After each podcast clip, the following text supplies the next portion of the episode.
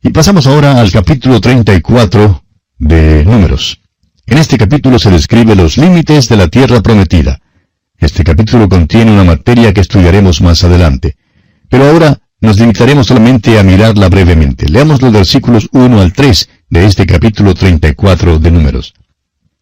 Y Jehová habló a Moisés diciendo, Manda a los hijos de Israel y diles, Cuando hayáis entrado en la tierra de Canaán, esto es, la tierra que os ha de caer en herencia, la tierra de Canaán según sus límites, tendréis el lado del sur desde el desierto de Sin hasta la frontera de Edom, y será el límite del sur al extremo del mar salado hacia el oriente. Esto enfatiza el hecho de que la tierra fue dada a la nación de Israel por Dios mismo. Este capítulo es como un informe geográfico y se describe aquí todos los límites de la tierra prometida. Dios expone con toda claridad que dará una sección particular de esa tierra a cada una de las tribus. No debía haber ninguna equivocación en cuanto a ello. La tierra debía ser dividida por heredad y debía haber un representante de cada tribu para repartirla. En este capítulo, todos esos representantes se mencionan por nombre.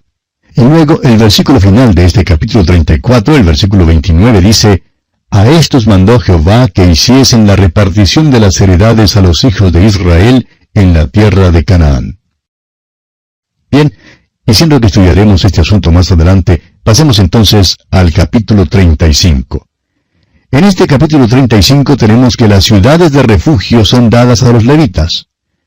Nos enteramos ya en Números capítulo 3 versículo 13 que los levitas fueron tomados de entre los israelitas en lugar de los primogénitos.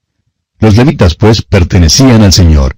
No les fue dada una sección de la tierra de Israel, sino que les fueron dadas ciertas ciudades en que vivir. Leamos entonces los primeros tres versículos de este capítulo 35 de Números. Habló Jehová a Moisés en los campos de Moab, junto al Jordán frente a Jericó, diciendo, Manda a los hijos de Israel que den a los levitas de la posesión de su heredad, ciudades en que habiten. También daréis a los levitas los ejidos de esas ciudades alrededor de ellas. Y tendrán ellos las ciudades para habitar, y los ejidos de ellas serán para sus animales, para sus ganados y para todas sus bestias. Se aclara luego el tamaño de las afueras de las ciudades. Debe haber 48 ciudades similares a estas para los levitas. Ahora el versículo 7 de este capítulo 35 de Números dice, Todas las ciudades que daréis a los levitas serán 48 ciudades con sus ejidos. Ahora, de entre las 48 ciudades de los levitas, seis debían ser designadas como ciudades de refugio. Leamos los versículos 9 al 13 de este capítulo 35 de Números. Habló Jehová a Moisés diciendo, Habla a los hijos de Israel y diles, cuando hayáis pasado al otro lado del Jordán, a la tierra de Canaán, os señalaréis ciudades, ciudades de refugio tendréis, donde huya el homicida que hiriere alguno de muerte sin intención. Y os serán aquellas ciudades para refugiarse del vengador, y no morirá el homicida hasta que entre en juicio delante de la congregación. De las ciudades pues que daréis, tendréis seis ciudades de refugio. Los levitas debían establecer tres ciudades como estas al lado oriental del Jordán y tres al lado occidental. Un hombre que hubiera matado inconscientemente o por accidente a otro podría huir a la ciudad de refugio. Esto le salvaría de cualquier acción del populacho o de alguna acción de algún familiar que quisiera vengarse inmediatamente después del crimen. Esto le daba también tiempo para que se le escuchara más tarde con mayor imparcialidad. La protección que otorgaban las ciudades de refugio no se aplicaba al homicida que premeditaba algún crimen. Tampoco estaba seguro el hombre que era culpable de homicidio si no se quedaba en la ciudad de refugio. Además, Dios da aquí una ley que rige al juicio de los homicidios. Leamos el versículo 30 de este capítulo 35 de Números. Cualquiera que diere muerte a alguno, por dicho de testigos morirá el homicida, mas un solo testigo no hará fe contra una persona para que muera. Y pasando luego al versículo 34, el Señor declara el motivo de las leyes que Él da a su pueblo. Leamos el versículo 34.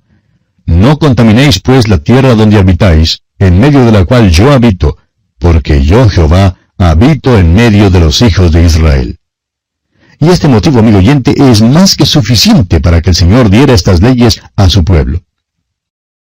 Y llegamos ahora al último capítulo de este libro de números. el capítulo 36.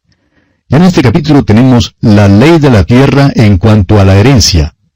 Este capítulo 36 concluye nuestro estudio del libro de números. Y vemos aquí que los jefes de la familia de los hijos de José presentaron a Moisés un problema. Si las hijas de Zelofead se casaban con hombres de otras tribus, entonces su herencia pasaría a otra tribu. Leamos pues los primeros cuatro versículos de este capítulo 36 de Números, para enterarnos así de cuál es el problema. Llegaron los príncipes de los padres de la familia de Galaad, hijo de Maquir, hijo de Manasés, de las familias de los hijos de José, y hablaron delante de Moisés y de los príncipes, jefes de las casas paternas de los hijos de Israel, y dijeron, Jehová mandó a mi señor que por sorteo diese la tierra a los hijos de Israel en posesión. También ha mandado Jehová a mi señor que dé la posesión de Zelofead, nuestro hermano, a sus hijas. Y si ellas se casaren con algunos de los hijos de las otras tribus de los hijos de Israel, la herencia de ellas será así quitada de la herencia de nuestros padres, y será añadida a la herencia de la tribu a que se unan, y será quitada de la porción de nuestra heredad. Y cuando viniere el jubileo de los hijos de Israel, la heredad de ellas será añadida a la heredad de la tribu de sus maridos. Así la heredad de ellas será quitada de la heredad de la tribu de nuestros padres. Veamos entonces la respuesta que Moisés presenta conforme a lo que el Señor le dijo. Leamos los versículos 5 al 10.